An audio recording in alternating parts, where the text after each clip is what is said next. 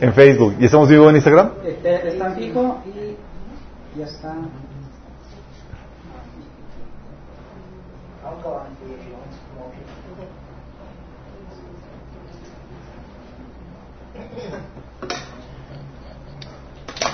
Oigan, bueno, qué padre saber que le están aplicando y que le está empezando a funcionar. Ahorita vamos a hacer una recapitulación. Para los que, los nuevos que nos acompañan o los que nos están apenas sintonizando, hemos estado platicando, estudiando el tema de la productividad. Principios para ser más productivos. Más. Pero vamos a comenzar con la oración. ¿Ya estamos en vivo? ¿Ya estamos grabando los tres? Ok. Vamos a orar. Amado Padre Celestial, te damos gracias, Señor, por tu palabra que nos habla, nos instruye, Señor, y por tu Espíritu que nos redarguye, Señor, nos corrige. Te pedimos, Señor, que tú hables a través de mí el día de hoy, Señor, que cubras cualquier deficiencia que pueda haber de mi parte, Señor. Que podamos salir de aquí más edificados, Señor, instruidos, cambiados, renovados por el poder de tu palabra y tu Espíritu. Que podamos producir el fruto que tú deseas para nuestras vidas, Señor. Fruto en abundancia, con el cual te podamos glorificar y demostrar que somos realmente tus discípulos, Señor. Te lo pedimos en el nombre de Jesús. Ok, una recapitulación pronto para, rápida para los que nos, los que apenas están integrando en esto. Llevamos seis sesiones, eh, bueno, mejor dicho, llevamos cinco sesiones de la sexta sesión y estamos viendo los principios de Dios para la productividad y hemos estado viendo varios principios. Hemos estado viendo la urgencia, por qué la importancia de ser productivos de acuerdo a la Biblia. Y estamos platicando que Dios espera fruto en nuestra vida. Fruto, pero buen fruto, no de cualquier tipo. Buen fruto y fruto en abundancia. Dice la Biblia que en esto, que eh, la voluntad de Padre es que vayamos y produzcamos mucho fruto. Y te pone ahí la característica, dice mucho fruto. Dice, en esto es glorificado el Padre y en esto también se demuestra que son verdaderamente mis discípulos. Entonces cuando hablamos de productividad es indispensable para el cristiano porque nos estamos dando cuenta que en esto realmente glorificamos a, Dios. Y esto es de suma importancia porque de esto depende qué tanta gloria traemos a Dios, qué tanto impacto eterno tendremos en la gente. Habíamos co- comentado que a diferencia del mundo que está enfocado en, en hacer más dinero, en producir más para ser más ricos o lo que tú quieras, nosotros estamos interesados en producir más porque del trabajo, del impacto que tengamos, eh, gente va a ser salva, gente va a ser restaurada. Sí, estamos hablando de que tiene un impacto interno. Entonces, tenemos una responsabilidad vital porque como cristianos el trabajo que hacemos para el Señor tiene una trascendencia eterna. Ya habíamos platicado de la parábola de las minas, de cómo a todos se les dio la misma cantidad, pero uno produjo 10, otro 5 y otro nada. ¿Cuál fue la diferencia entre el, que produjo 5 y el que produjo 10? Bueno, el que produjo 10 tomó el taller de productividad. No, pero hizo algo diferente. Sí, estamos viendo, estudiando la estamos estudiando qué fue lo que hizo diferente, sí. Ah, entonces va a depender qué tanta gloria eh, traemos a Dios eh, eh, con nuestra productividad, qué tanto impacto eterno tendremos a la gente y qué tanta recompensa tendremos nosotros. Recuerden que qué tanta recompensa, qué tanta gloria, autoridad, eh, galardón se te da, va a depender qué tanto fruto produciste para el Señor. Qué grueso. Y la idea, chicos, es que no se quede ninguna obra en el tintero. Ningún proyecto que se quede pendiente o no se realizó porque, ups, no tuve tiempo, o no me organicé, o no lo agendé, o no hice nada al respecto. Entonces queremos que todo lo que Dios preparó de antemano para ti, esas buenas obras que dice Efesios 2.10 que preparó de antemano, que las puedas realizar. Y eso va a ser una lucha titánica contra el mundo, Satanás y tu carne. Sí, hablamos de eso, pero vimos el principio del compromiso para ser productivos, como tienes que comprometerte con una causa, con un propósito, con una visión, tienes que definir tu propósito, establecer metas, ese es el principio de, del, del compromiso. Sin eso no puedes ser productivo. También el principio de estructura, donde tienes que agendar, tienes que hacer uso de la agenda para darle orden y estructura, así como Dios usa agenda, chicos. Habíamos platicado. Estructura, habíamos hablado de estructura que tienes que asignar horarios, agendar actividades, bloques de actividades, crear rutinas, poner alarmas. Y el orden también es agendar tus pendientes y asignarlos dentro de la agenda. ¿sí? Entonces tienes que tener orden y estructura. Vimos el principio del enfoque, que establece la estrategia para, vimos la estrategia para evitar y batear distracciones, así como Jesús lo hizo, ¿se acuerdan? Muchos episodios Jesús tenía, tenía que hacer cosas con los discípulos a solas y se iba de incógnito, ¿se acuerdan? De que no quería que nadie supiera. Tenemos que aplicar, también vimos la estrategia para combatir eh, la procrastinación. Vimos varias técnicas para poder vencer eso. También vimos eh, el principio de la mediación y evaluación, de la medición y evaluación. Que en esto platicamos que tenemos que establecer metas, estándares y medidas de desempeño. Tienes que establecer o asignar medidas de desempeño para saber qué también estás haciendo tu trabajo. ¿Sí? Estándares a seguir. Y tienes que también poner puntos de evaluación a lo largo, de, a lo largo del tiempo para evaluar tu desempeño y evitar que divagues o que te vayas a la deriva, porque la tendencia natural es que aunque pongas metas y demás, que divaguemos o, o nos vayamos a la deriva, es decir, que agarremos monte. Y vimos la pasada el principio de la templanza y la persistencia, digo, también vimos la templanza y la persistencia, donde platicamos que necesitas la voluntad para hacer lo que sabes que debes hacer, cuando lo debes hacer y cómo lo debes hacer. Y eso es difícil, chicos. Sí, sí las ha tocado. Por eso se requiere como es complejo, como hay una esta es una lucha contra tu naturaleza pecaminosa. Va a haber ocasiones donde no va a fluir como debe ser. A veces vas a sucumbir a, la carnita que tiende a la flojera, a lo fácil, ah, y eso va a implicar que una lucha constante de tu parte, es decir, va a eh, necesitar persistencia de tu parte. Porque como en la, todo ese pecaminoso te intentará boicotear, tendrás que persistir en la lucha hasta lograr desarrollar el hábito. Cuando desarrolles el hábito ya fluye de forma automática. ¿sí? Aunque quieras, por ejemplo, habían platicado que quieras levantarte tarde y ya tienes el hábito de, levantarte temprano y, aunque sea domingo. Y hoy vamos a ver el principio de adecuación, chicos. Este principio Ah, es muy importante, especialmente para los perfeccionistas. Aquí hay gente perfeccionista, chicos. Depende.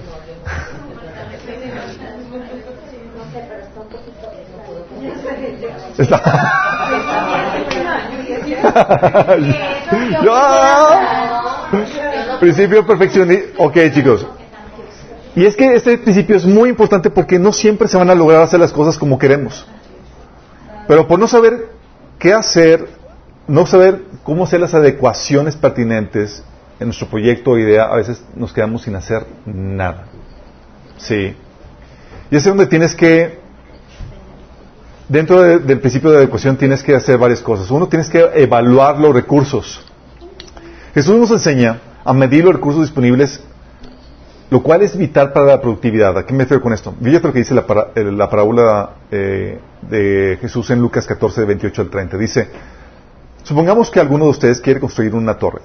¿Acaso no se sienta primero calcular el costo para ver si tiene suficiente dinero para terminarla? De si echa los cimientos y no puede terminarla, todos los que vean comenzarán a burlarse de él y dirán, este hombre ya no pudo terminar lo que comenzó a construir. El Señor sabe que la gente es carrilla, chicos. Sí. Pero el punto aquí es que queda, termina con una torre inconclusa, inservible. Sí.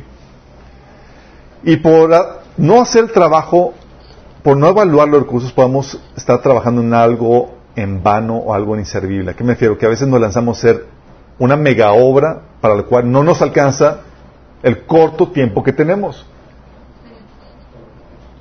¿Sí les ha pasado? Que tienes aquí el proyecto así, pero tienes el tiempo y...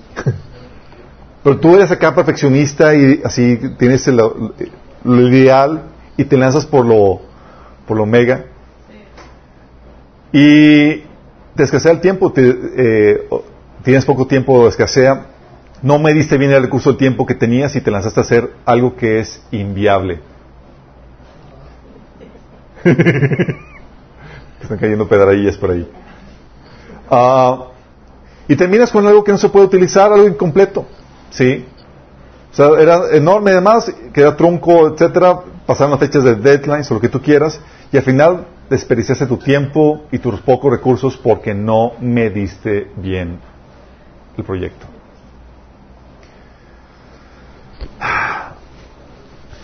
es aquí donde tenemos un montón de ejemplos, chicos, y es una lucha que muchos tenemos, porque cuando eres visionario, tienes una idea de lo que puede hacer las cosas, a veces luchas con ese ideal, ¿sí?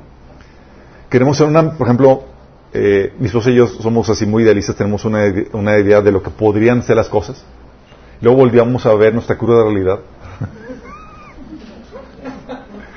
y tenemos que hacer las adecuaciones pertinentes. Por ejemplo, queremos hacer una, cuando hagamos lo de las moments, queremos una megaproducción, fondo verde, acá, toda la cosa. Y era, o sea, lo platicábamos, mi esposa y yo era, wow, sí, está padrísimo. Luego checamos a ver nuestra agenda y decimos,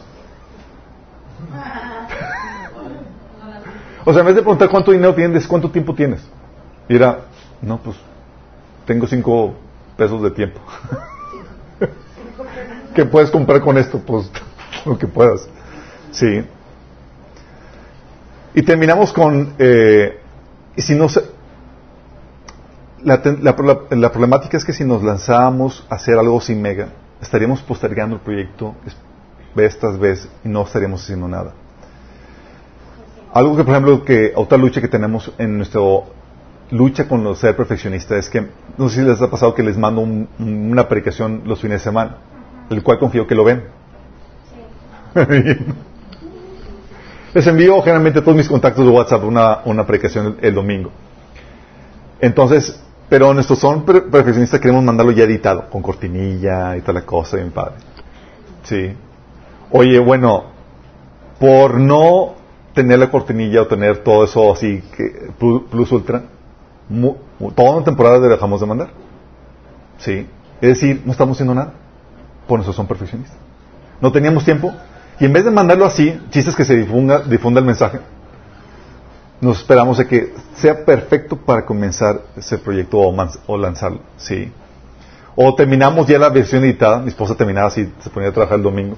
Terminamos a las 10 y era como que, pues, ¿quién? Digo, ya mandarlo a las 10, 11. Así a las 12 mandando la predicación ahí. Típico trabajo de universidad de antes de las 12 el deadline.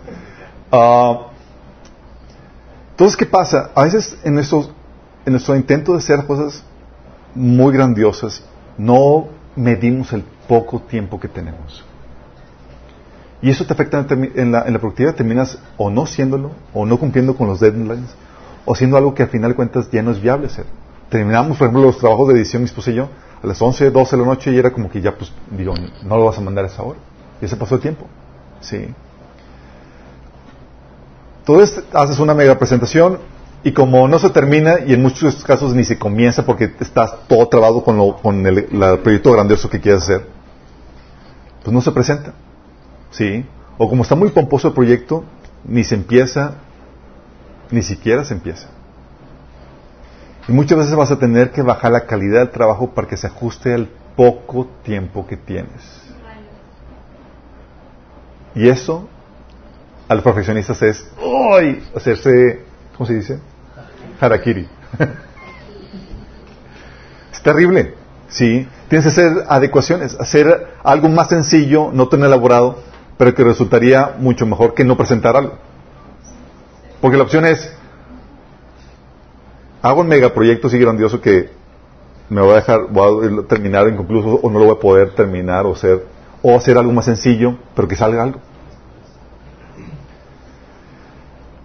Y es aquí donde tienes que eh, entender la diferencia entre la esencia y la forma. Típicamente los proyectos se paran porque nos enfocamos mucho en la forma. Queremos que quede súper bien pulido y demás, pero y nos evitamos la, esencia. en, el, ejemplo que te pongo de, los videos que queríamos mandar los fines de semana, o sea, la esencia era con que se mande la palabra de Dios, que la predicación, el mensaje, ¿sí? Ya si tiene la ornamentación de vida y, el, y la vestimenta correcta y demás, sí, es otra cosa. Bueno, algo que hemos estado discutiendo o peleando con los de... porque ya tenemos la traducción, chicos, del, del audio de, en inglés de sanidad emocional. Se oye genial, ¿verdad? Ok, ya tenemos los seis. ¿Y sabes cuántos hemos publicado? Uno. ¿Qué pasó? y la lucha es yo soy de los que tenemos poco tiempo, hay gente que lo necesita, es vamos a mandarlo, después en el camino vamos corrigiendo los, los procesos. Pero tenemos un equipo de profesionistas muy profesionales que ya visualizaron todo lo que... que ya visualizaron cómo deben ser las cosas. Sí. Excelencia, sí.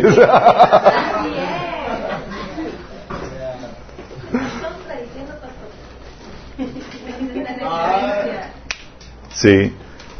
Y es aquí donde entra el principio de la muerte del ideal. Sí. El perfeccionismo te puede llevar a la improductividad, lamentablemente. Sí. Dice la Biblia, Eclesiastés 11:4, dice, el agricultor que espera el clima perfecto nunca siembra.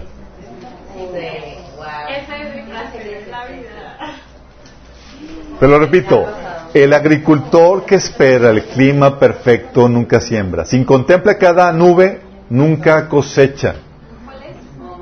Eclesiastés 11.4, versión nueva traducción viviente. Sí. Porque luego lo leen en la Reina Valera y dicen, ah, no dicen esto. No, sí, sí lo dice. Sí. gracias, gracias. ¿Algún otro micrófono más? ¿Todo bien?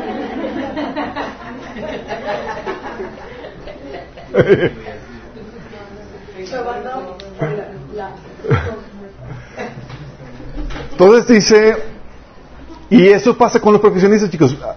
Visualizan lo que, cómo quieren que se den las cosas y muchas veces pasa, no sé si les ha pasado, a mí me ha pasado, no hacen nada esperando hasta que se den las condiciones ideales que visualizaron.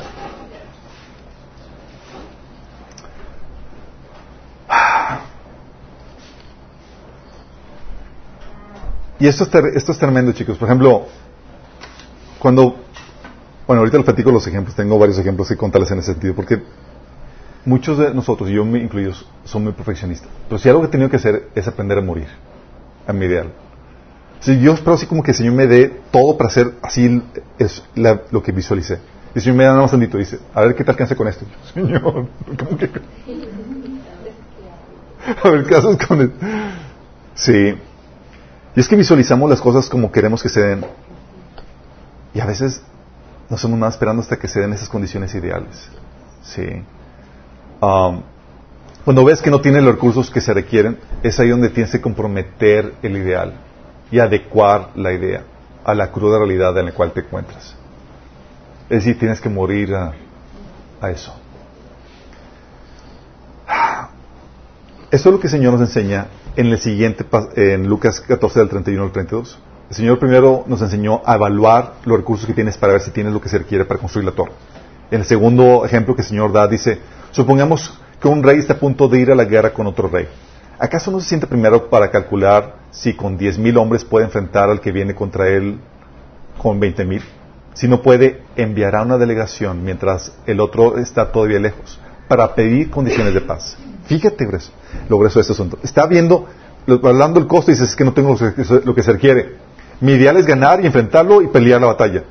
No tengo lo que se requiere. Entonces, ¿qué hacemos? Comprometo mi ideal y me adecuo, a lo que tengo.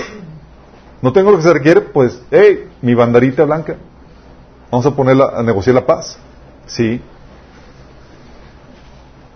Y para sacar la chamba muchas veces tienes que adecuarte a lo que tienes. Si no, no va a salir. Si no, y eso es interesante chicos, si no cedes, te puedes quedar sin nada. Y hay un ejemplo bien fuerte en la Biblia. Un ejemplo que es el de Sansón. Dios Sansón, perdón, Salomón. Salomón, sí, dije Sansón. Ah, Salomón dice en 1 Reyes 3 del 23 al 26, fíjate lo que dice. Es el episodio de las dos prostitutas que se embarazaron casi al mismo tiempo y tuvieron, tuvieron dos bebés. Pero una, por dormilona, se quedó, se quedó dormido arriba del bebé y lo aplastó y lo, lo ahogó. Sí. Pero la astuta hizo, se levantó de noche y cambió el bebé, su bebé muerto por el, el vivo de... Sí. Y cosas terribles. Ah, sí. Todos estaban diciendo, entonces estaban peleando, se estaban peleando por el bebé, decía una, es que el bebé es mío, y la otra, no es que es mío, y estaban ahí peleándose, y Salomón tenía que decir de quién era. Y el, el rey deliberó. Una dice que el niño está vivo, eh, eh, eh, que el niño que está vivo es mío, y el muerto es el, el tuyo. Y el otro dice, no es cierto, el niño muerto es el tuyo, y el que está vivo es el mío. Entonces ordenó, tráiganme una espada. Cuando se la trajeron dijo, partan en dos al niño que está vivo y denle una mitad a esta y la otra mitad a aquella. ¿Sabía de decisión?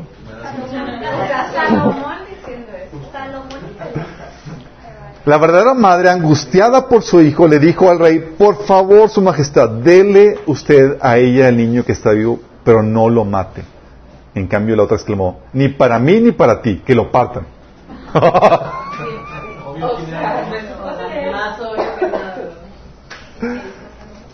Y muchos somos así, chicos. Si no es como yo quiero, que lo maten, que no se dé. Sí. Y perdemos la esencia. Es, pues, con que esté vivo niño, que se quede vivo aunque no se quede conmigo. Sí. Y en nuestro afán perfeccionista, a veces caemos en esto. Y terminan sacrificando nuestros sueños, nuestros proyectos y demás, y no terminamos haciendo nada. Terminó muerto el asunto. Porque no sacrificamos el ideal. Perdimos la esencia. Sí. Este Jeremías, eh, y tenemos muchos ejemplos de, de, de, cosas ideales que tenemos. Y Dios como que le fascina escoger lo imperfecto y así mándalo. Y destruye nuestro, nuestro panorama ideal perfecto que tenemos. ¿Te acuerdas cuando Dios llamó a Jeremías? ¿Cómo qué edad le llamó? Dice la que era un niño. Dios escogió un niño. Dice Jeremías 1, del 4 7, vino pues palabra de Jehová a mí diciendo, antes de que te formase en el vientre te conocí, antes de que nacieras te santifiqué, te di por profeta a las naciones y dije, ah, ah, yo dije, ah, ah, Señor Jehová, aquí yo no sé hablar porque soy un niño. Y me dijo Jehová, no digas soy un niño, porque a todo lo que te envíe irás tú y dirás todo lo que te mande. Fíjatela, él tenía un ideal, hey, deja que crezca, deja que perfeccione mi habla y demás. Y el Señor dice, no, así imperfecto, órale. Y le arruinó su ideal. Y tuvo que comenzar a profetizar así con sus problemas de habla, con su inmadurez, con su, con su corta edad y demás. ¿Sí? Y a veces tenemos ese escenario perfecto. Cuando comenzamos aquí lo de Minas, obviamente el ideal era, pues, rentas un local, tienes un equipo de alabanza, eh, todo perfecto de que tal cosa. Pero nosotros comenzamos aquí en la casa y comenzamos con la grabación. No sé si quién estuvo aquí en, esa, en estos episodios. No teníamos ni siquiera micrófono. Ahorita denle gracias a Dios que se escuche mucho mejor. Teníamos un celular y el celular era de Galaxy Note de primera, la primera generación y era una mastodonte y no había tripiés ni había estantes para celular. Entonces era un cartón, era de cartón, de cartón y sobre una botella de refresco. Ese cartón me lo tiraron varias veces la muchacha que se iba a limpieza. Yo, ¿dónde están mis estantes? La señora, ah, era un cartón, yo pensé que era basura. No, era mi tripié. Y de, y oye, recuerdo, y luego para hacerlo interesante, o sea, yo me puse de aquel lado, no de este lado, para disimular. Entonces me puse de aquel lado y se veía la cocina, el refresco de Coca-Cola y atrás, se veía como la gente pasaba atrás de mí y se servía y tal cosa mientras que yo daba el estudio. Obviamente, todos los profesionistas que vieron eso, entre ellos mi esposa y otras amistades, se estaban rasgando las cinturas. No, ¿qué hiciste? Bla, bla. Y había también la problemática, es que la casa no está adecuada, o sea, hay que mejorar la cocina. Y tenemos esas ideas perfeccionistas. Y era, para mí era, si no lo hacemos ahorita, no lo vamos a hacer. Sí. Y el Señor me consolaba y dice, Señor, estoy bien, ¿verdad? Sí me enseñaba que esto iba a ser también de consuelo para muchos que también ponen el escenario imperfecto como excusa para no comenzar. Es que la casa no está condicionada, es que Señor tengo los muebles medio rotos y demás. El Señor, de hecho, por eso no hemos cambiado algunas sillas, no crean que es porque no tengamos. Pero a veces tenemos eso, ¿sí? Otro ejemplo que me dieron, recuerdo la, eh, aquí voy a poner un ejemplo que, de una plática que tuve con, con Vale, porque Vale me platicaba que ella le gusta sentarse a tomar discipulado con libreta en mano y toda la cosa, y es así como que el ideal de cómo te gustaría estudiar, ¿no? Entonces decía que no podía avanzar porque tenía ese ideal de, de cómo ser. Digo, a volar ese ideal en el carro, sin el trayecto. Y los apuntes, pues lo, lo, repites y demás, y a veces quisieras tener el escenario perfecto para hacer las cosas y demás. Y gracias a que rindió ese ideal, puede empezar a avanzar en eso. ¿Cierto? Sí, cierto. Y a veces tenemos así ese ideal, chicos, de que queremos de que todo esté así, como queremos, si, no para comenzar, pero ese dice, no, bájale, mis rayitas, y haz lo que puedas. Sí. Y esperamos que el Señor venga con, a, con, los recursos para que cumplas ese ideal, y Señor, en vez de darte, tú le querías 100 pesos de recursos para hacer ese ideal, y el Señor te da 5. Y dices, a ver qué alcanzas, hijito. Señor. Sí. Entonces, eh, tenemos ese tipo de, de, problemáticas y si no aprendemos este, a morir en nuestro ideal para adecuarnos, cumplir el principio de adecuación, vamos a paralizarnos en lo que quiere hacer para nosotros. Y en vez de ser productivos, vamos a perder muchas oportunidades. Vamos a decir, Señor, es que no me ayudaste, es que no me diste. Y Señor, sí, nada más que de este nivel. sí. Muchos ponen la excusa de que, oye, la, mi casa no está lista para recibir gente. Y sí está, sí. Nada más que no es en el ideal que, lo que, que, que, que quieren, sí. Otros dicen, no es que la, mi cocina está mal, o está media, la casa medio pintada. O tienes el ejemplo de que no escribes nada porque esperas el escenario perfecto para comenzar a escribir. Sí. Tú te imaginas acá una casa de retiro con las películas, tú solo y tal la cosa. el agua y toda la cosa. Y dices, Señor, ¿por qué?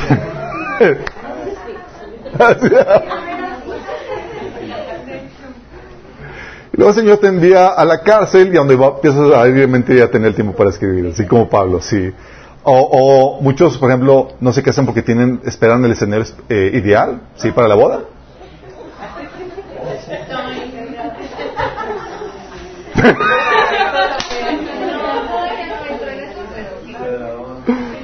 Obviamente es aquí una tensión entre lo que puedes y hacer lo que puedes puedes alcanzar a, buscar algo ideal y demás, pero hay gente tuvimos una una, una pareja que, estimamos mucho que decía, oye, ¿por qué no se casan? Llevaban que tres o cuatro años de, de novios, tres, tres, años, y decía, no es que yo me voy a casar ya que alcance mi primer millón.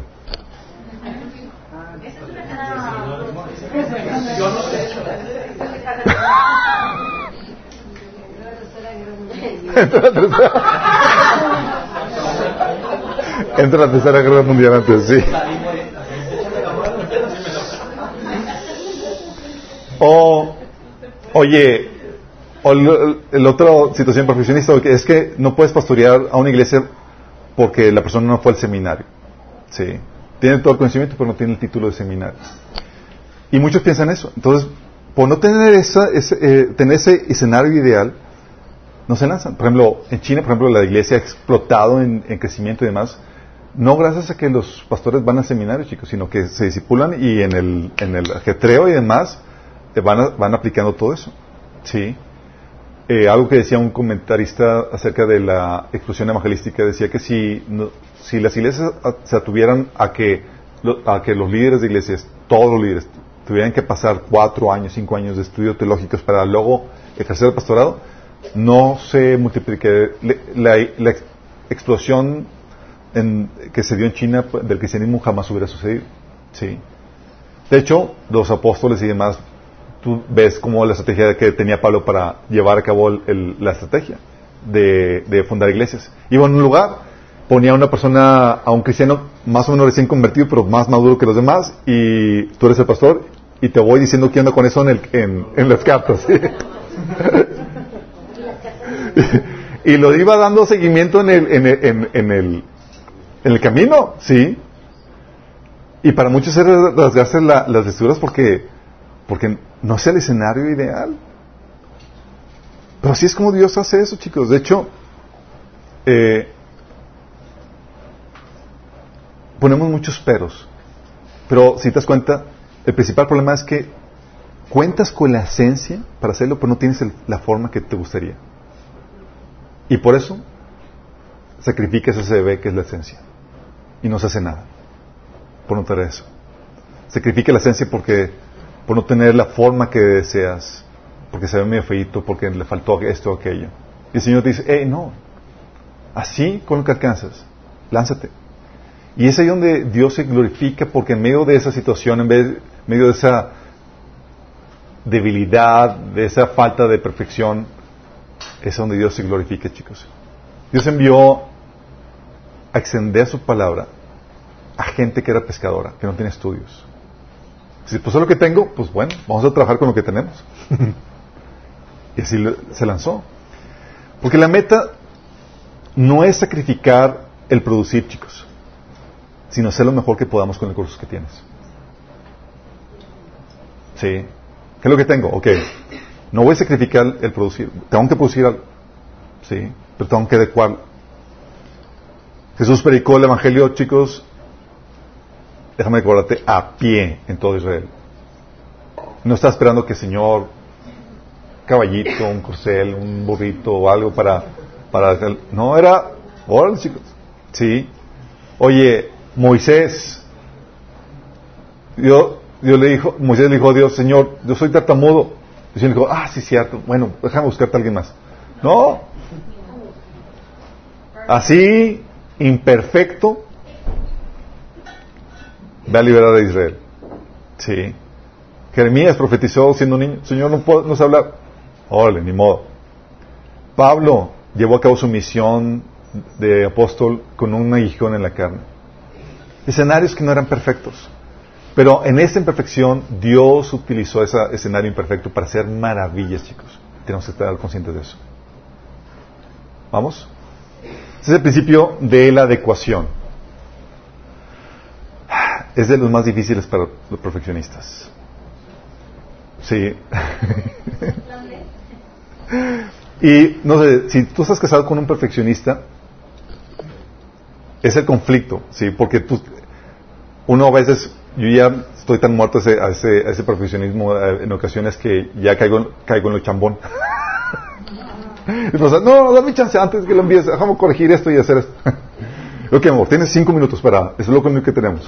lo que puedo hacer, lo más bonito en cinco minutos. Sí. Y es lo que tenemos que aprender a hacer, a mediar eso.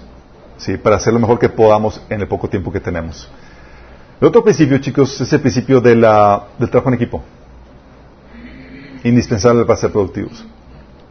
La Biblia te enseña que tú solamente eres productivo en tu área fuerte.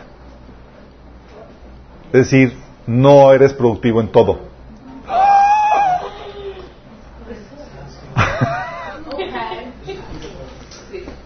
Dios te ha hecho bueno solo en algunas cosas, no en todo. Sí. Dice Romanos 12, del 6 al 8, Dios en su gracia nos ha dado dones diferentes para hacer bien determinadas cosas. Fíjate que dice determinadas cosas, no todas las cosas. Dice, por tanto, si Dios te dio la capacidad de profetizar, habla con toda la fe que Dios te ha concedido. Fíjate lo que dice, dice, detecta el área fuerte y enfócate en ella. Si Dios te dio la capacidad de profetizar, esto es lo que debes estar haciendo. Si tu don es servir a otros, sírvelos bien. Si eres maestro, enseña bien. Si tu don consiste en animar a otros, anímalos bien.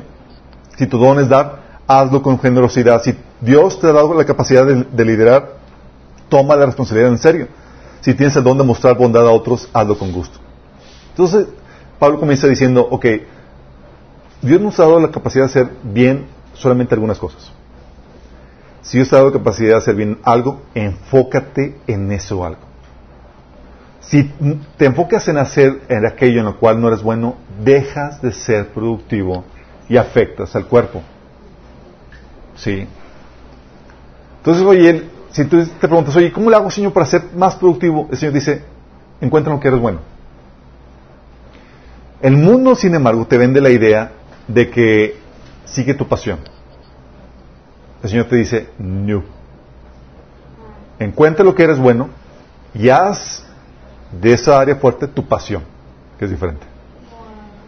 Hay gente que le tiene la pasión por el canto, chicos.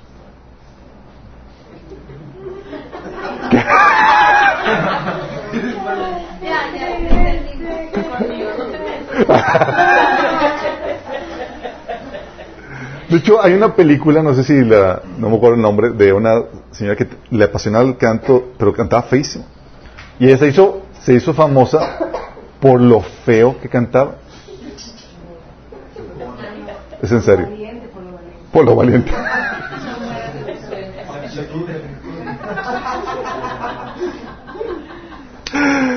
Entonces, ¿qué, hace? El Señor te dice, hey, tienes que encontrar el área en la que eres bueno, enfocarte en esas áreas. Y esas, cuando te enfocas en esas áreas, te haces, es donde sobresales, donde eres más productivo. Y tienes que, es como dice el dicho, zapateo tus zapatos. ¿sí?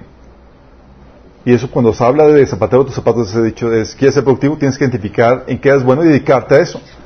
Como te comenté, no seguir tu pasión, sino hacer de tu talento tu pasión. El deseo de Dios es que hagas aquello en lo que eres fuerte. Y llega la pregunta, ¿y qué pasa con aquellas áreas en las que no eres bueno? Haz equipo con los que sí son buenos en esas áreas. Haz equipo con los que sí son buenos en eso, chicos. Es el principio de dependencia donde no puedes hacerlo todo tú solo. Si quieres ser productivo tendrás que hacer trabajo en equipo con otros. Dice 1 Corintios 12 del 21 al 22, el ojo no puede decirle a la mano, no te necesito, ni puede la cabeza decirle a los pies, no lo necesito. Al contrario, los miembros del cuerpo que parecen más débiles son indispensables. Está hablando de esa independencia. Como solamente soy bueno en unas cuantas cosas, tengo que depender de los, de otras cosas, de lo, de, eh, en otras áreas, de el talento de otras personas que son buenas en esas áreas. Sí. Y por eso el Señor, como no nos hizo todopoderosos y nos dio dones limitados a ciertas áreas, Dios desde el inicio nos hizo trabajar en equipo. Dios dándole al hombre una ayuda idónea. Génesis 2, 18, que dice Dios, no es bueno que el hombre esté solo, le haré ayuda idónea para él. Es decir, no podíamos hacer todo, nosotros no somos buenos en, eh, todo y queríamos la ayuda de una mujer. E incluso Jesús cuando mandó a sus discípulos, ¿se acuerdan? Los mandó uno por uno. No. Los mandó de dos en dos. Sí. Se requiere hacer trabajo en equipo y delegar el trabajo a otras personas que tengan el talento. Nada más que cuando hablamos de delegar, chicos, tiene muchas problemáticas delegar el trabajo. Primera, muchos le sacan la, la vuelta porque delegar implica un chambal. ¿Te ha pasado que dices, mira, le piensas delegarlo porque dices, no, lo voy yo solo? Porque es, te tengo que explicar y me voy a esperar y todo demás. Y mi fruto de la paciencia anda en escasez.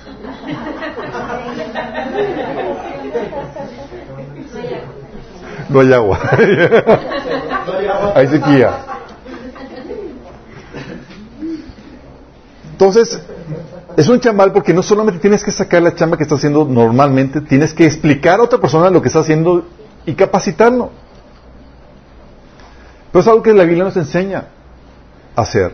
Jesús llamó, hizo a sus discípulos y les y los empezó a capacitar. ¿Se acuerdan cuando los llamó? Y les dijo en Marcos 1.17, vengan, síganme, y yo les enseñaré cómo pescar personas. Les dio el, potencial, les dio la capacidad, dijo, ok, nada más necesitan capa capacitación. Voy a invertir en ustedes, en la capacitación. ¿Sí? Lo que mismo que decía Pablo a Timoteo, en 2 Timoteo 2.2, que dice, me has oído enseñar verdades que han sido confirmadas por muchos testigos confiables. Ahora enseña esas verdades a otras personas dignas de confianza que están capacitadas para transmitirles a otras. Sí.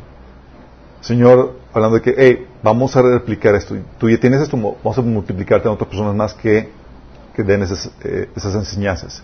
Mateo 10, 25 te habla de que los alumnos deben parecerse a su maestro y los esclavos deben parecerse a a su amo. Hablando de ese proceso de capacitación, de crecimiento. Sí. De hecho, en 2 Timoteo 3, de 16 al 17, dice que toda la escritura es inspirada por Dios y útil para enseñar, para reprender, para corregir, para instruir en la justicia, a fin de que el siervo de Dios esté enteramente capacitado para toda buena obra. O sea, se tiene que pasar por un proceso de capacitación. Y esto a mucha gente le saca la vuelta. Porque es cierto, capacitar gente es bien desesperante. ¿Quién de aquí le enseñó a manejar sus papás? Mis papás quisieron intentar, de hecho recuerdo la primera vez que mi mamá me quiso intentar enseñar a manejar. Fuéramos un episodio y se esperó y ya botó, tiró la toalla. Porque me, era un, un carro de, de clutch, de cambios. Entonces me decía, ok, sacas el clutch y metes el acelerador. Clásico, poco no. Entonces, ah, pues saco el clutch y meto. Le aceleramos y yo, ¡ah! ¡Para, para, para! Y yo, ¿cómo le paro? No me dijiste cómo pararlo.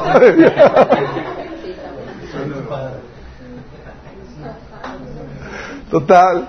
Y mi papá también me enseñó una vez, y se desesperó, me dijo, mira, ¿sabes qué? Hazle como puedas, pero no vas a usar el carro hasta que tengas una licencia de manejar.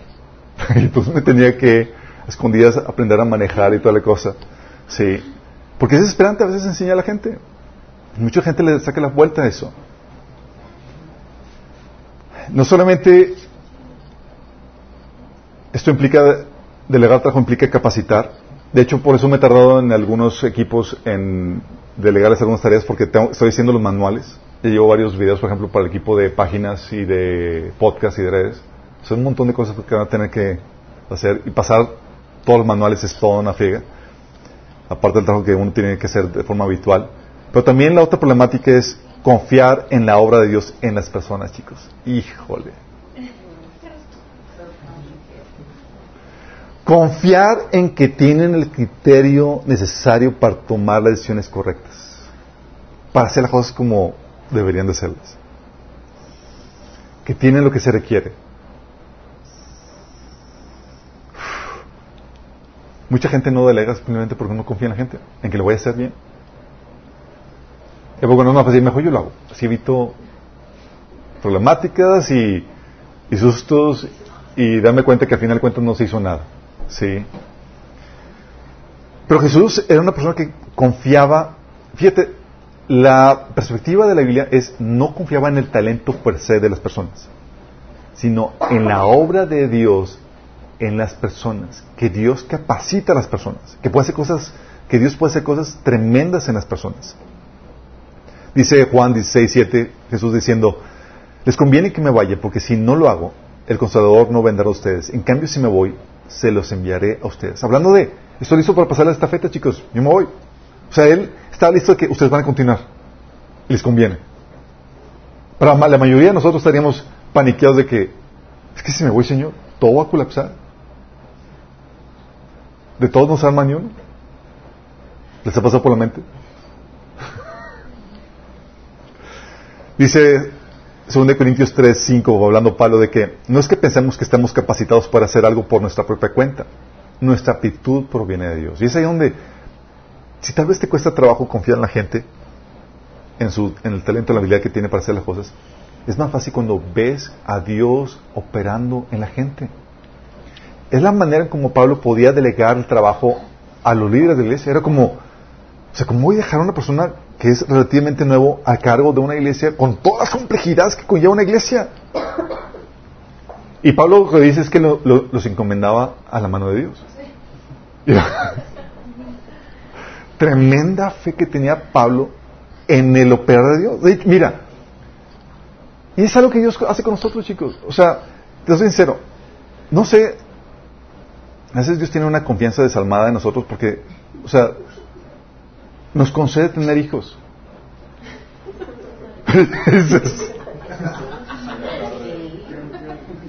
Yo, Señor, es en serio, o sea, es toda una... una yo no me los hubiera confiado, o sea, y yo no se lo confié a mucha gente. Dices, Señor, la gente aquí tu capacidad de, delegar aquí no estuvo muy bien que digamos, pero Dios hace eso, nos avienta el ruedo saben que vamos a poder sacar la chamba a gritos y sombrerazos, pero vamos a poder sacar.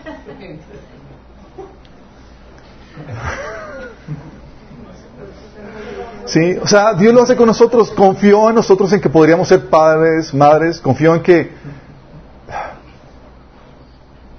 tú ves en la Biblia ves a Jesús confiando en sus discípulos para llevar a cabo la gran comisión, chicos. Si yo no estaría... Para tener ese nivel de confianza, realmente tienes que ver más allá de las personas, ver la obra de Dios en las personas. Por eso Jesús les dijo, ¿te acuerdas en Hechos 1.8? Dije, hey, quédense en Jerusalén. Dice, hasta que llegue, porque recibirán poder. Y entonces me serán testigos. no estaba confiando solamente en ellos, estaba diciendo, eh, es la obra de Dios en ustedes. ¿Sí? La obra de Dios en nosotros es lo que nos permite hacer maravillas. Entonces, cuando se trata de delegar, se trata de confiar en que Dios puede hacer la obra a través de ti. Y es lo que hacían, de hecho, por eso, por eso cuando nombraban a un nuevo líder, ¿sabes lo que hacían en los tiempos bíblicos? Antiguo y Nuevo Testamento. Imponían manos sobre el líder. Oraban por él, porque era una forma de investirlo y pedirles que el Espíritu sea lleno del Espíritu Santo para que lleve a cabo la tarea que ha sido encomendado lo que hizo Moisés y demás. Ok, vamos a escoger eh, jueces que te van a ayudar a ti, Moisés, y les puso, puso Moisés la mano sobre ellos para que eh, fueran investidos de poder. Lo hizo mismo con este Josué. ¿Por qué? Porque no estamos confiando solamente en la persona. Estamos confiando en que Dios puede hacer maravillas a través de la persona. Y a veces se nos olvida eso. Y ves a la persona y te paniqueas. Pero cuando ves, ah, no estás solo, estás con el Señor, ah. Sí, puedes confiar, puedes delegar. Sí. Cuando no hay esa confianza, se centraliza la toma de decisiones, chicos. Es, sí, haz esto, pero pídeme, pregúntame todo porque no confío en tu criterio en tu capacidad de, de decisión. Y eso atrasa el trabajo. Prácticamente como si no lo estuvieras delegando. Sí. Y a los que estamos aquí, algunos ya me conocen, aquí eh, yo tengo la estrategia de llámame cuando realmente estés en apuros. Y si no, que el Señor te bendiga, sabemos que vas a estar bien y vas a sacar la chamba como debe ser. Sí. Porque algo que tienes que hacer y algo que he tenido que aprender a hacer para que las cosas se dan, porque no puedo abarcar todo, es confiar en que Dios te va a dar el discernimiento y el criterio suficiente para hacer las cosas. Sí. Y hay veces que lo que cuesta, chicos, es darle, infundirle a la gente esa confianza, porque no lo tienen en sí misma. Recuerdo en, el negocio, eh, tengo un, equipo de, chicas que trabajan ahí con, nosotros, pero algunas eran muy inseguras. Entonces llegaban conmigo y decían, es que Alberto, y si me equivoco y le digo algo mal, y algo mal, el trámite mal y demás, ¿qué hago? yo le digo, échame la culpa a mí, hombre, ya. Sí. Entonces, ah, ¿te echo la culpa a ti? Sí. o llegaban conmigo y decían, ¿y qué hago con esto? Y yo, Tú dime, ¿qué, dice tu discernimiento, tu criterio? Ah, pues yo haría esto. Ah, sí. Enseñarles que confíen en eso, en la obra de Dios, es, a veces cuesta. Pero es necesario para que puedas depender y confiar en, eso. Sí. Esta persona que, estaba, dudaba mucho de sí misma se convirtió, en, su, en su duda, en su inseguridad, era muy cautelosa con las cosas que hacía. Sí, de tal manera que nunca me pidió, nunca me tuvo que echar culpa a nada. Porque todo lo hacía muy bien en ese sentido. Pero lo único que le faltaba era la confianza.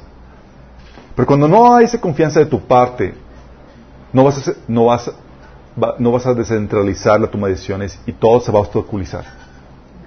Y si no hay confianza en la persona, la persona no lo va a hacer y va a acudir a ti para todo, incluso para decisiones bien tontas que la persona debería, debería estar tomando. ¿Vamos? Y eso obstaculiza la productividad. Pero lo más difícil aquí en el trabajo en equipo, chicos, es otra vez, la muerte del ideal. ¿Por qué? Porque no van a hacer las cosas como tú las harías. ¿Se ha pasado? Delegas el trabajo que hagan tal diseño y, y salen con una cosa y dices, ah, la torre. Sí. O que van a hacer algo y dices, ay, sí.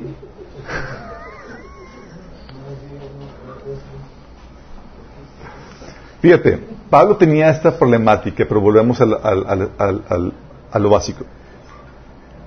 Las problemáticas típicamente son de forma, no de esencia. Para Pablo es, mire, con que la chamba se está haciendo, ya, me doy por satisfecho. Y yo, Pablo, lo están haciendo muy mal. Y yo, lo están haciendo ya, sí, sí. sí. ¿Qué es lo que dice Pablo en Filipenses 1 del 14 al 18? Dice, Gracias a mis cadenas, ahora más que nunca la mayoría de los hermanos confiados en el Señor se han atrevido a anunciar sin temor la palabra de Dios. Es cierto, algunos predican a Cristo por envidia y rivalidad, pero otros lo hacen con buenas intenciones. Estos últimos lo hacen por amor, pues saben que he sido puesto para la defensa del Evangelio. Aquellos predican a Cristo por ambición personal y no son movidos y no por motivos puros, creyendo que así van a aumentar las angustias que sufro en mi prisión. ¿Qué importa? Al fin y al cabo, sea como sea, con motivos falsos o sinceridad, se predica a Cristo. Por eso me alegro y me seguiré alegrándome. Tú y yo, chicos, estaríamos histéricos tratando de callar medio mundo. Es es que no lo están haciendo bien y, y, todo como queremos que, se dé. Pero Pablo era, está predicando a Cristo, ya, hombre. Así bien que mal, ah, están ayudándome con la chamba. Señor, la motivación, lo están haciendo con... Mira, gente está convirtiendo ya, sí. Vamos, ole. Y es que el deseo de que las cosas se hagan a la perfección como tú deseas, ahorca la productividad. La ahorca. Dices, no, por favor, no lo, no lo, no lo, no lo delego. ¿Sí? Eh, y eso, los esposos eh, tienen que aplicar eso, porque tal vez muchos esposos están así eh, paniqueados porque saben que su esposa es medio despistada y demás, y tal vez sus hijos no van a cuidar no van a cuidar, a su esposa no va a cuidar a los hijos como ellos quisieran. Pero tienen que ceder porque tienen que ir a trabajar. Y es como que, digamos, pues es lo que tengo que, con, que, con que llegue y estén vivos.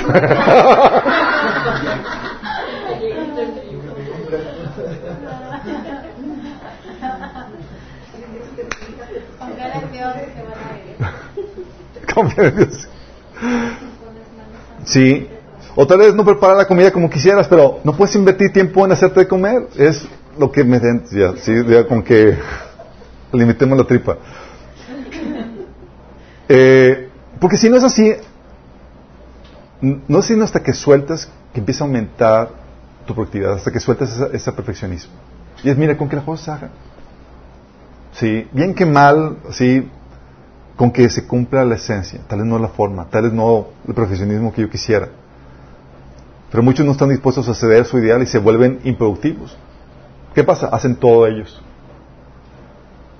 Y no importa, eh, no importa, eh, no es importante lo que, mm, ya no importa lo que deben estar haciendo. Por su perfeccionismo empiezan a hacer cosas hasta de más que deberían estar delegando y descuidan su punto fuerte lo que, a lo que deberían estarse dedicando. Lo que se nos olvida en medio de esta situación, chicos, el mayor temor, es a que no hagan las cosas como quisiéramos. Pero se nos olvida que hay mucho potencial para que hagan las cosas mejor de lo que tú lo harías. Y la mayoría de ese potencial comienza muy mal. Es decir, comienza gateando, con tropezando y demás, pero se desarrolla, terminan mejorando lo que tú podrías hacer. Sí.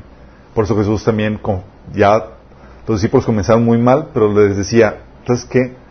Les aseguro que el que cree en mí, en eh, que cree en mí, las obras que yo hago también las hará y aún las hará mayores, porque yo vuelvo al Padre. Diciendo, sí, ya comenzaron muy mal chicos, pero pinte que van para mejorar y mejor que yo. Qué eso. La otra situación no solamente es la muerte ideal que estorba eso, es la muerte de tu reputación. El obstáculo para muchos es, el que dirán. Si haces, que porque, qué lo haces así. Que si no lo haces, ¿por qué no lo haces? Algo que me han dicho, por ejemplo, porque yo tiendo a delegar, aprovecho el don y la capacidad de la exposición de la gente y es como que, adelante, ¿sí? Fluye. Y la crítica que tengo es que van a pensar que es un abusivo. Y si yo me confiara en, eh, en, en, eso, pues no, no, no delegaría. Por el miedo a que dirán, no, es que van a decir. Pero la verdad es que necesitamos ayuda. Y es como que si tienes discusión, adelante, ¿sí? Fluye. Y esa es la crítica que a veces tenemos, que a veces estamos muy preocupados en qué va a decir la gente. Oye, que, que no tengo tiempo para hacer home, homeschooling, ¿sí? Entonces, ¿qué va a decir la gente si no lo hago? Y es cuando, por la situación que estás viviendo, no puedes hacerlo y pues tienes que acoplarte a lo que el Señor te está poniendo. Pero el miedo a que dirán es, empiezas a tomar responsabilidades que, para las cuales Dios no te está dando los recursos de tiempo disponibles. Pero el que dirán te lleva a, a desgastarte y a tratar de hacer todo. Sí. O, oye, es que, ejemplo, tengo una, una de las chicas que trabaja con nosotros, lo que hace es que ella va a la casa de su mamá a comer con todos sus hijos. Es una señora ya con su casa y demás que debe estar haciendo su, su comida y demás. Entonces, ella superó ya el que dirán en ese sentido.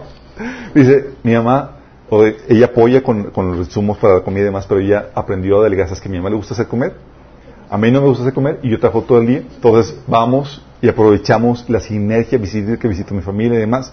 Pero tú, se tiene que vencer el, oye, ¿qué va a decir la gente? O sea, que no, no me ocupo mis hijos y demás. Porque es, la, es una crítica real, chicos. ¿Sí? Pero nadie conoce tu contexto sino tú. Y tú sabes qué es lo que la decisión correcta de acuerdo a las situaciones que tú sabes que estás viviendo. ¿Sí? Pero muchas veces el, el miedo a qué van a decir paraliza a la gente. Y no hacen trabajo en equipo. Pero muchos es es que yo soy la, ma- la madre, de, eh, la ama de casa y tengo que hacer esto. La gente espera que haga yo esto. Y tienes que aprender a ceder. De hecho, tengo que decir esto. Si buscas tratar de ganar una buena reputación que hablen bien la gen- de ti la gente, no lo vas a lograr. Te van a criticar. Si haces, porque haces. Y si no, porque no haces. ¿Sí? Jesús decía en Lucas 7, del 31 al 35, lo difícil que es complacer a la gente. Decía, ¿con qué puedo comparar a la gente de esta generación? Preguntó Jesús. ¿Cómo les, los puedo describir? Se parecen a los niños que juegan en la plaza que se quejan ante sus amigos. Tocamos canciones de bodas y no bailaron. Entonces tocamos cantos fúnebres y no lloraron. Pues Juan el Bautista no pasaba el tiempo comiendo y- pan y bebiendo y ustedes decían, está poseído por un demonio. Y el Hijo del Hombre, por su parte, festeja y bebe y ustedes dicen, es un glotón y un borracho y es amigo de cobradores de impuestos y de otros pecadores. Pero la sabiduría demuestra estar en lo, cierto por la vida de quienes lo siguen. Jesús está diciendo aquí, miren, porque hicimos de esta forma, no los contestamos. Le hicimos de otra forma, no los contentamos. Es Lucas 7 del 31 al 35. Y tienes que aprender a hacer eso. Tienes que aprender a morir al que dirán para hacer óptimo el trabajo que estás haciendo.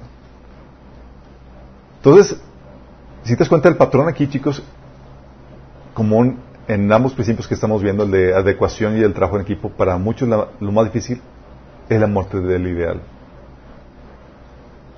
¿Cómo quisiera que se hagan las cosas? Por eso no delegan, por eso no confían en otros, por eso terminan haciendo todos ellos, o por eso no termi- terminan se paralizándose porque no adecuaron la cosa, porque tenían la ideal de lo que querían hacer. Pero el trabajo en equipo, chicos, implica más, tienes es aún más complejo. De hecho, tenemos un taller que es del trabajo en equipo. Ya vemos varios principios, porque tienes que saber hacer trabajo en equipo. No solamente se trata de llamar a la gente, delegar, sino hey, ponerlas en la sintonía y que sepan los principios de trabajo en equipo. Les, de- les doy, son 10 principios de trabajo en equipo. Eso lo vimos, eh, no lo voy a repetir, lo vimos allá. Pero está, se los digo a grandes rasgos, el principio de la cabeza. Tiene que ver una persona a cargo dirigiendo la actividad o servicio. Y para muchos dentro del cristianismo es, confunden líder de equipo con líder espiritual. No es lo mismo, chicos. Porque muchos dicen, ah, es que eh, el- tiene que ser un líder espiritual la persona que está a cargo. No. Sí. Tiene que simplemente ser dirigir la actividad. Y para muchos les acreditan la persona que está dirigiendo la actividad porque no tiene el- la madurez, o la reputación, o la santidad que esperan, o guarda, guarda la bollada, ¿sí? No tienen lo que esperan. Pero no se trata de eso, se trata de quién está dirigiendo la actividad y someter a eso, aunque no tenga las calificaciones espirituales que tú esperarías. ¿Sí? Entonces el principio de cabeza, y es una persona típicamente la que tiene que estar, ese principio de una cabeza. De hecho, en todo organismo, organización, Dios pone ese principio. En la, en la familia, en la iglesia, donde sea. El otro principio es el principio de la fidelidad. Ups. Principio de la fidelidad que donde se deben empatar o anteponer los intereses del equipo a los personales. Y muchos entran al equipo buscando su agente personal por encima de la, de la del equipo. El otro, la interdependencia y afectabilidad mutua, en donde debes entender la relevancia de tu función y ser responsable y confiable. Muchos, por menospreciar su contribución, no toman responsabilidad y dejan morir el equipo.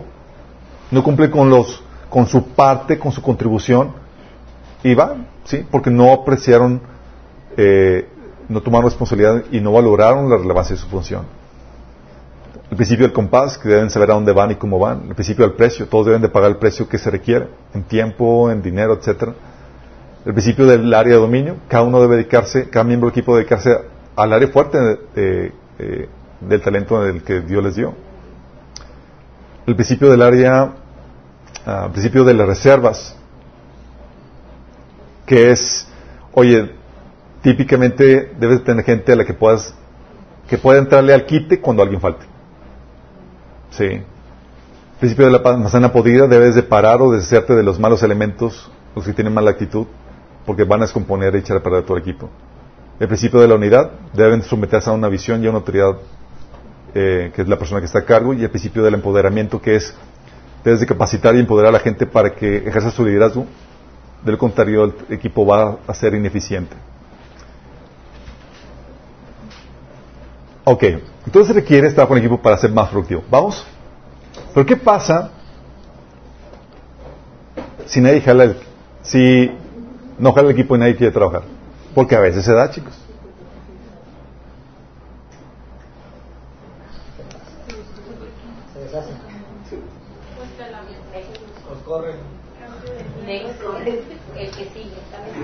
Al principio, aplica ese principio COSAD.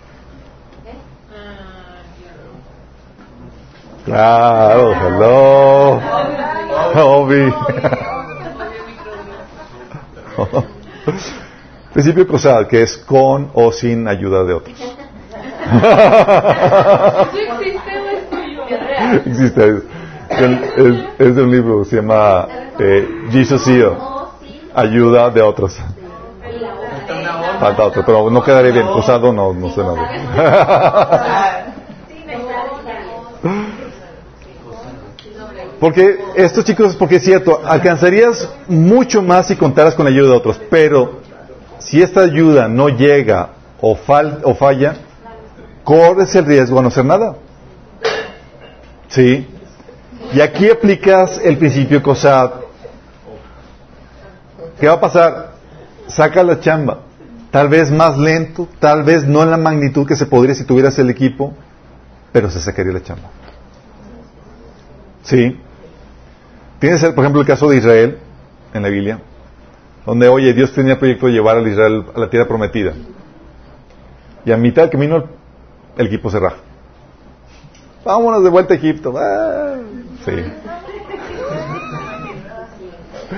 El Señor, no, es para acá, no, queremos volver. Bueno, Dios harto, dice números 14 del 11 al 12. Entonces el Señor le dijo a Moisés, ¿hasta cuándo esta gente me seguirá menospreciando? ¿Hasta cuándo se negarán a creer en mí a pesar de todas las maravillas que he hecho entre ellos? Voy a enviarles una plaga que los destruya, pero de ti haré un nuevo pueblo más grande y fuerte que ellos. Vale, vamos a... Vale. Con o sin ellos. Vamos a comenzar de nuevo cuenta. Señor, va a tomar más años. Sí. Al final de cuentas, Moisés dijo, no, no acepto la propuesta, Señor, y dijo, ok, ¿me quieres? Vamos a esperar a los hijos de ellos que crezcan. Sí. Pero también lo tienes con Jesús. ¿Te acuerdas del caso de Jesús? Oye, dice la Biblia en Juan 6, 66. 6, 6, 6. Dice...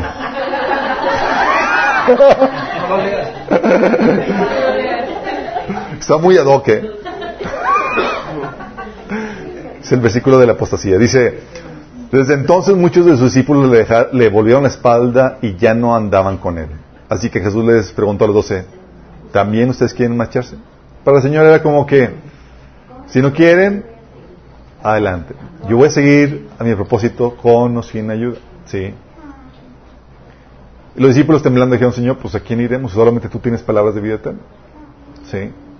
Pero tenía esa actitud. De hecho, Jesús dijo en el capítulo 16, versículo 32, Miren que la hora viene y ya está aquí, que ustedes serán dispersados y cada uno se irá a su propia casa y a mí me dejarán solo.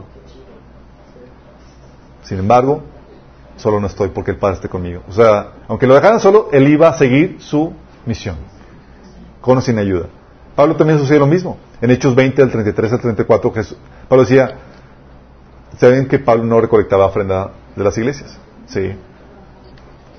Decía Pablo que no he codiciado ni plata, ni oro, ni la ropa de nadie. Ustedes mismos saben que estas manos se han ocupado de mis propias necesidades y la de mis compañeros.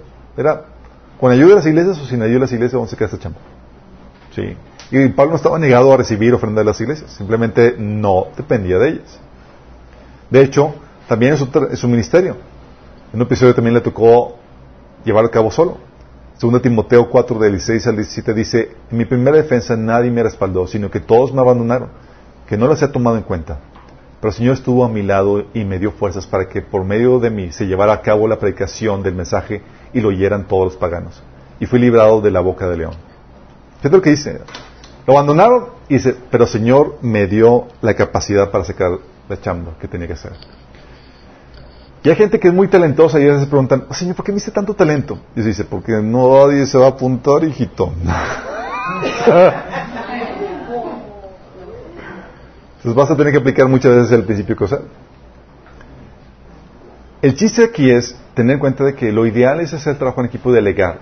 Y que no seas tú el estorbo para, para eso. Porque no capacitas a la gente, o porque no confías en, en, en, la obra de Dios en ellos, o porque tienes un ideal tan perfecto que no puedes confiar en que alguien más va a hacer eso. Cuando en vez de tener en mente que, aunque saquen la chamba, como decía Pablo, sí. Tal vez no van a cocinar como tú digas, tal vez no van a cuidar a los niños como tú quisieras, tal vez no van a hacer, pero mira, venga, con que saquen la chamba, sí. Es lo importante. Tal vez no, tal vez vaya a pasar eso. Eh, pero lo importante aquí es que no quede de ti el ser trabajo en equipo. Pero muchas veces, por más que tú quieras, nadie se va a apuntar o se van a, o van a abortar la, la misión. ¿Y qué va a pasar? Pues con o sin ayuda, chicos. Sí, tenemos que sacar la chamba. Cosa. Sí. De hecho, ¿se acuerdan cuando sacamos todas las, las áreas de servicio? si hubieran visto en la cara de algunos de ustedes, como que ¡Ah! todo eso hacían Damaris y tú, y dice, todos estaban, pues cosada. sí, gracias a Dios que se han apuntado además, por, y no porque no, no porque no quisiera apuntar en nada, simplemente no teníamos el tiempo para andar sacando la chamba al mismo tiempo delegar. Ahorita estamos un poco con la mente más despejada. Gracias a Dios que se han apuntado.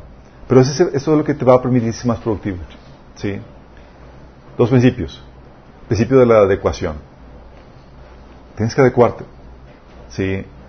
No te puedes quedar improductivo porque el ideal que tú tienes no se quiere dar, no se puede dar, o no tienes para que se dé.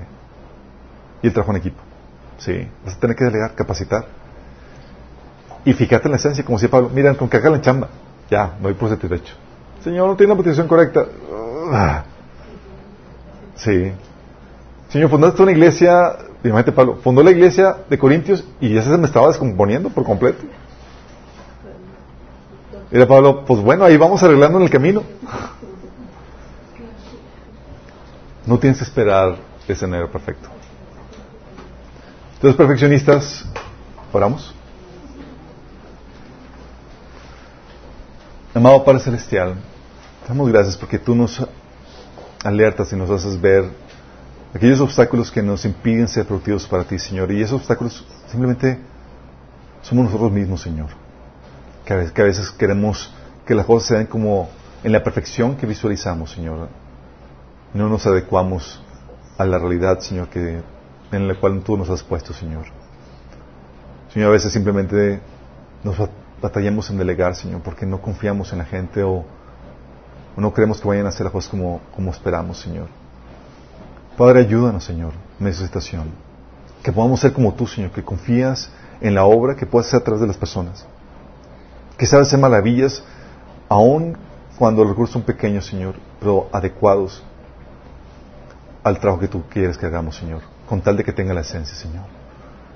Ayúdanos a entender, Señor, que aunque las cosas no salgan en la perfección que deseáramos, Señor, tú te glorificas, Señor, en eso pequeño, Señor, en eso, en eso humilde que sale del trabajo que realizamos para ti, Señor. Ayúdanos, Señor, a ser productivos para ti. Te lo pedimos en el nombre de Jesús.